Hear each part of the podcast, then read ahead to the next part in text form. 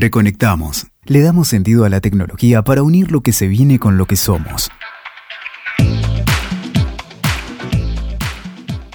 En el capítulo de de Reconectamos vamos a hablar de las tecnologías de la información y de la comunicación, de su relevancia y de cómo transforman la educación. Por eso hemos convocado a Juan Bebacua, un especialista en TIC. Él es licenciado en Ciencias de la Educación de la UBA, especialista en tecnología educativa y coordinador de proyectos educativos en Fundación Telefónica. ¿Cómo estás, Juan? Bienvenido. Hola, buenos días, Silvia. Bueno, la primera pregunta que a mí me surge es si las tecnologías de la información y la comunicación eh, son un puente para la democratización de la educación. Son un puente, pero más que un puente es un recurso. ¿sí? Eh, la historia de la educación está atravesada por distintas tecnologías. La tiza, el pizarrón, el libro, los cuadernos, son tecnologías. ¿sí? La gran diferencia que tenemos en la actualidad es que estamos atravesando, estamos en un mundo tecnológico en el cual la pregunta no es cómo acercar la tecnología a las escuelas, sino es cómo la escuela se inserta en este mundo tecnológico. Y en este contexto donde las tecnologías son exponenciales, eh, tiene una, una gran cantidad de apertura y de acceso de información eh, que le permite unas grandes ventajas al docente al momento de enseñar, eh, pero el objetivo de esta figura es que pueda reinventar sus propias prácticas. Y contamos con distintos perfiles en la educación argentina, muy buenos perfiles, con ese deseo de aprender, de emprender eh, y de incentivarse a través de estas nuevas herramientas, eh, con la intención de poder crear nuevas clases. Y después tenemos la figura del directivo y la figura del estudiante. El estudiante que eh, cambiaron sus formas de, consumir, sus prácticas culturales, sus consumos culturales han cambiado. Ellos viven en el mundo del streaming, en el mundo donde consumen lo que quieren, a la hora que quieren, en el momento que quieren. Eh, no tienen que esperar. Entonces, el contenido es eh, a la carta, ¿no? Es, eh, demandan todo el tiempo contenido y lo tienen al, instante. Exactamente. Entonces, siguiendo algunos autores, como por ejemplo Lila Pinto, que hace muy poquito la estuve escuchando en alguna conferencia, nosotros los docentes, los educadores, tenemos que problematizar estos recursos. Eh, lo que nosotros decimos es, em, o como mejor dicho dice Lila, esta especialista, es ir más allá de la selfie. O sea, no nos quedemos con eh, el consumo. O sea, tenemos que invitar a producir, tenemos que problematizar, y ahí está el gran desafío, ¿no? Poder problematizar la tecnología, reflexionarla y utilizarla como un recurso para potenciar el aprendizaje de los chicos o para intentar mejorar sus condiciones. Claro que no es fácil, eh, es muy importante que las condiciones estén dadas. Eh, para que las condiciones estén dadas eh, es clave porque eso es lo que despierta el deseo al docente que tenemos de todo tipo de perfiles, los que están más entusiasmados, los que están inseguros. Entonces nosotros tenemos que de alguna manera involucrarlos a todos, invitarlos a que se reconecten con ese mundo y perder un poco el miedo a este perfil de estudiante. Perfil de estudiante en el que eh, se lo consideran como un experto, como un especialista, pero ellos, por lo que yo vivo habitualmente en, o siguiendo en los proyectos que seguimos desde la Fundación Telefónica, ellos consumen lo que ellos quieren, lo que ellos creen y son muy buenos para determinado juego o para determinada red social. Pero el hecho de que eh, consuman esos productos no quieren decir que tengan las habilidades digitales suficientes para poder interactuar con otros espacios, con otras redes. Entonces es ahí donde es, clave la función del docente. El docente tiene que poder incorporar e interpretar este mundo digital debe considerar todos los recursos y poder empezar a armar sus clases en función de esos recursos. ¿Qué quiero decir con esto? Muchas veces eh, he visto una mala aplicación de la tecnología incorporada en el aula, eh, tal vez porque se lo piden sus directivos, tal vez porque una escuela es, eh, se vende mejor si incorpora las tecnologías en las aulas y, queda de una manera forzada o como yo cuando era chico, mi, contacto con la tecnología era ir a la sala de video y ver eh, un video, o cuando iba a la facultad, estar con las filminas. Eh, ¿Qué quiero decir con esto? si la clase va a ser exactamente igual de expositiva y lo que mediatizamos, reemplazamos el proyector por una computadora, por una pizarra digital y la propuesta sigue siendo exactamente la misma, estamos reemplazando una tecnología analógica por una tecnología digital o una tecnología antigua por una nueva, pero la propuesta es exactamente la misma. Los aprendizajes van a variar, van a ser positivos o no en función de la propuesta pedagógica. Por eso, eh, cuando yo tengo encuentro con educadores, cuando hacemos, eh, tenemos espacios en, la, en la cual compartimos experiencias, para mí es muy importante eh, compartirles que ellos tienen que conocer el abanico de todas las posibilidades, todos los alcances y límites de redes y herramientas eh, que el mundo digital que te, te, brinda y te ofrece. ¿no? Y después la clave va a estar en su propuesta pedagógica. Ellos van a tener que planificar una clase, como habitualmente la hacen y utilizar todos los recursos que quieran y eh, después ver qué tecnología puede potenciar su propuesta.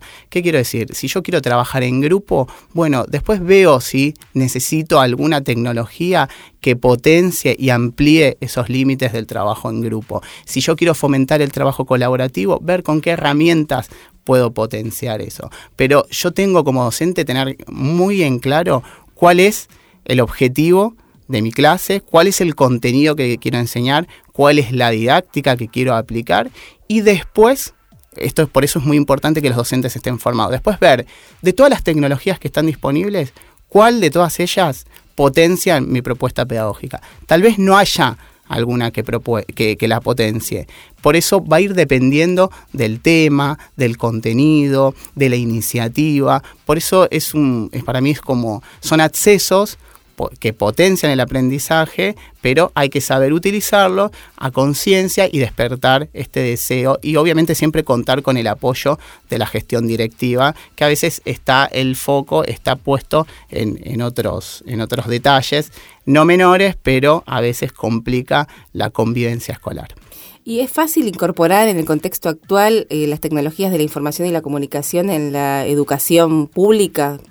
Hay que ser creativos hay que ser creativos. Eh, hay estudios que ya demuestran que el acceso al, celular, al dispositivo móvil, eh, está, hay al menos uno por familia, en pública, privada o privada con, gestión, con, gestión subsidiada. Y, los recursos están, ¿sí? porque el acceso a la tecnología, la brecha se redujo enormemente. Eh, la clave es la creatividad en lo que uno propone.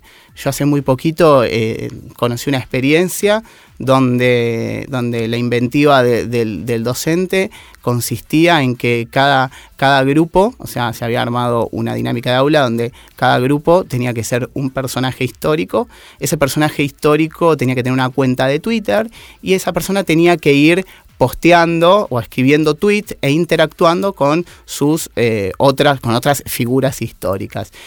De alguna manera, es una clase de historia donde invitaron a cada uno de los estudiantes a investigar sobre, sobre esa persona, empezar a pensar como ellos y escribir tweets acerca de la temática que querían eh, eh, difundir, porque uno de los objetivos de estas redes, en este caso la de Twitter, era eh, difundir o entrar o generar un diálogo en comunidad y, em, e, e, interactuaba con las otras figuras y esos otros perfiles que también lo problematizaban, construían, se generaba un vínculo. Obviamente que esto estaba atrás, había toda una consigna previa, pero, eso es un ejemplo de, de eh, a mi opinión, de, creatividad, ¿no? O sea, eh, no, se, utilizó más que una red social como Twitter, eh, muy amigable, donde a veces uno dice, bueno, en 140 caracteres, bueno, ahora se ampliaron, pero em, no tenés nada para hacer sino que decir cosas pequeñas, pero no, acá se trabajó el resumen, se trabajó el, perfil histórico de esa figura que se quería trabajar, empezaste a pensar como él, empezaste a ver con cuáles son tus rivales, empezaste a entender eh, los fundamentos. Y eso es una propuesta distinta a que si yo tengo que leer la biografía de esa persona o hacer un trabajo práctico de esa biografía, tenés una experiencia, una conexión con las redes, em, al mismo tiempo el, el, estudiante adquiere habilidades digitales que eh, son parte de las competencias del siglo XXI, que son las que son necesarias para formar a, a los chicos que se van a enfrentar a el mundo universitario y al mundo laboral. Entonces, em, está en la creatividad, está, está en la propuesta. También eh, conozco casos de, trabajar con, el recurso de Wiki, como muy parecido a lo que hace en la Wikipedia, y tal vez con una propuesta donde cada, cada grupo trabajaba en la materia en sociedad y Estado, eh, cada uno tenía un pequeño Estado y tenían que ir construyendo la bandera, el himno, la historia, entonces ahí se iban trabajando como aspectos o características de, de, una, de, de un país de una forma metafórica, pero de alguna manera se les estaba transmitiendo una serie de eh, aspectos que tal vez si lo hubiera, lo hubiera hecho a la vieja usanza de una forma expositiva y te hubiera invitado a leer eh, un material o una bibliografía, eh, tal vez a, la, a menos de la mitad les quedaba o incorporaba ese aprendizaje. Entonces ahí es donde está lo valioso, ¿no? De poder eh, utilizarlo creativamente. Pero es importante conocer todos los recursos, porque si yo como docente no conozco todos los recursos, no logro eh, despertar mi creatividad. Todos somos creativos, de alguna manera tenemos que estimularla. No tener miedo a la tecnología, porque no es un limitante de la creatividad, sino todo lo contrario, como lo que estás contando, que es fabuloso, crear otros mundos paralelos y, así poder aprender. Eh, la historia de otra manera, ¿no?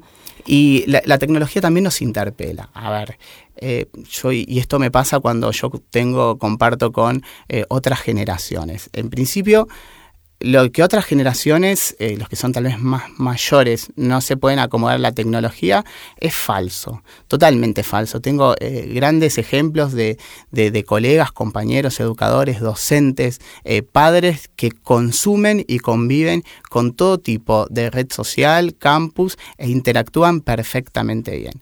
Em, me pasa a mí mismo en la vida cotidiana y en la vida familiar cuando a algún padre o abuelo, suegro, le tengo, lo tengo que invitar a enseñarle a utilizar una herramienta para gestionar un reclamo. Em, los pasos muchas veces son muy parecidos a cualquier red social que consumen. Entonces, si pudiste incorporar los pasos para eh, likear una foto en Facebook, eh, buscar una en Instagram o utilizar Twitter, tenés las, competencias mínimas para poder hacer un paso, para poder incorporar, no sé, algún, alguna, algún hábito en esto de pagar una factura eh, o, gestionar un reclamo de algún servicio.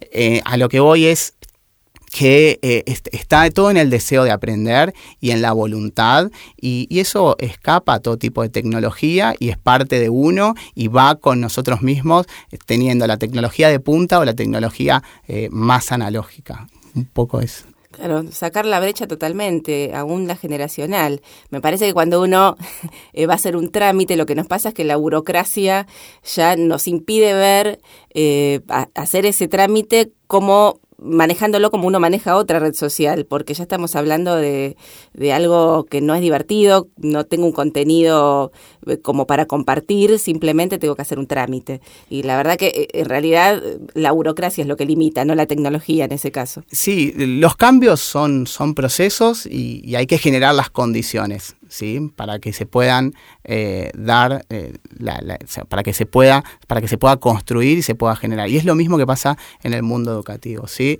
Hay que, hay que, tenemos que respetar los tiempos y en función de, esos tiempos eh, los cambios llegan, hay que despertar ese deseo y con paciencia y con, y con predisposición y con el deseo se logra se logra y hay que probar, hay que ser tolerante a la frustración. Lo mismo, los mismos procesos atraviesan los chicos, tal vez la diferencia está que, los resuelven más rápido, pero, pero no es una limitante para, para no poder incorporarlos a tu hábito o a tu día a día. Sí, lo que yo creo es que la tecnología lo que ayuda en la enseñanza no solo es a democratizar, sino también a, que sea más fácil el acceso a la educación. No importa la distancia, bueno, de esto vamos a hablar seguramente en, otro podcast, pero eh, es importante trabajar en eliminar la brecha digital para que todos puedan acceder a las tecnologías y así a la educación, no sé si es una utopía ya, ya casi es un hecho que todos pueden acceder. Hay lugares a los que todavía lamentablemente no llega la tecnología, pero bueno, se está trabajando, hay políticas que están trabajando eh, para esto, ¿no? Para que esto suceda. Por suerte, desde hace 10 años eh, o más, me atrevería a decir, se está trabajando fuertemente en reducir la brecha digital.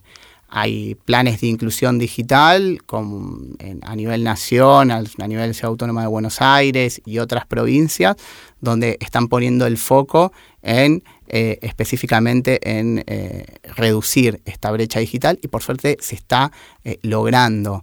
Los accesos han cambiado. Hay una deuda con, con el tema conectividad al margen de ello, no, no es una limitante porque hay muchas propuestas eh, offline, fuera, fuera de línea, con servidores propios, con una gran cantidad de, y un bagaje de contenidos que te permite poder eh, también potenciar tu aprendizaje, también te permite reinventar tu, práctica didáctica.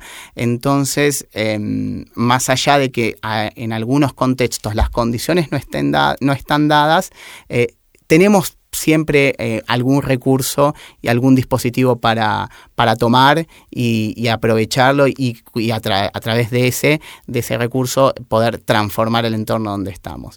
Y es ahí eh, todo recae, y tal vez pareciera que vuelva lo mismo, pero recae en la persona, ¿no? Recae en la actitud, en su deseo, en su querer incorporar y todo también eh, con un cierto equilibrio, porque la tecnología no es la panacea, no viene a reemplazar, al menos en educación, y es lo que yo creo, no viene a reemplazar a la figura humana, em, no viene a reemplazar al rol docente, viene a potenciar eh, y hay que saber utilizarlo para, porque hay que saber ver las dos caras de la moneda, ¿no? Para tampoco irnos a un otro, a otro extremo y mediatizar toda nuestra relación por una tecnología, porque la relación cara a cara es eh, necesaria y, y no hay que olvidarnos que la incorporación de los dispositivos o de la mediatización de esta relación es que pueda eh, mejorar los aprendizajes, que se pueda lograr el aprendizaje significativo. Ese es el objetivo principal, que el docente pueda seguir enseñando de distintas formas y que él pueda seguir haciendo la transferencia al aula y que los chicos puedan aprender de una forma significativa, que haya un aprendizaje real, genuino, eh, incorporado, donde se pueda conectar mm, lo que pasa en la escuela con la comunidad, eh, porque es, muy notorio que hoy ya los chicos aprenden en todos lados. Ya la escuela no es el, espacio donde se monopoliza el saber. Hoy los chicos aprenden en todos lados. El, el, aprendizaje superó todo tipo de barreras y uno está en permanentemente contacto con contenido, a este acceso a la información que vos decías. Entonces, uno de los desafíos que tiene la escuela, en principio, es tejer este puente con la comunidad y también tejer este puente con lo que pasa por fuera de la escuela.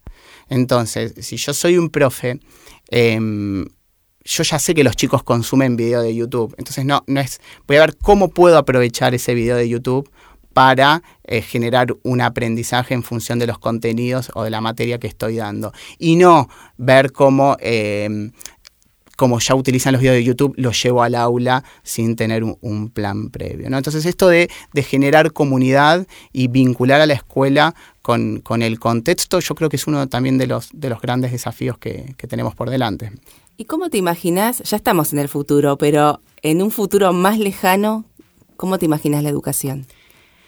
Yo me imagino, es, es, es un tema, ¿no? Digo, porque yo a veces leo eh, algunos eh, papers de, acerca del futuro de la educación y, a veces nos remontamos a los inicios, ¿no? La, la, educación personalizada, la relación uno a uno, o, el homeschooling, yendo a, las, a las casas, ¿no? enseñar el maestro tutor. Y eso es la historia de la educación. O sea, la, educación empezó así, se, luego se masifica, eh, bueno, en función, no, no me voy a extender en este tema, digo, pero pero lo que yo me imagino como, futuro de la educación es, eh, obviamente, siempre respetando las, figuras humanas, siempre manteniéndose el rol del docente, el rol del docente eh, como un, no solo un curador de contenidos, que tal vez es una palabra que está muy en auge en este mundo de las tecnologías, que proviene del mundo del arte, no, no como un curador de contenidos, sino como un, un curador, un consumidor y un productor de contenidos y es ahí donde tiene el, también un segundo desafío muy fuerte para trabajar es em, empezar a producir, ¿no? Entonces me imagino un docente que, pueda producir, que pueda consumir y que tenga la versatilidad de poder curar, es decir, elegir eh, qué tecnologías puedan eh, potenciar mi, práctica pedagógica. Eh, imagino espacios que por momentos pueden volverse expositivos, pero no tanto como suceden en la actualidad. Yo pienso que hoy entro a escuelas o veo la formación de mi hijo y es exactamente igual a la que tuve yo 34 años atrás.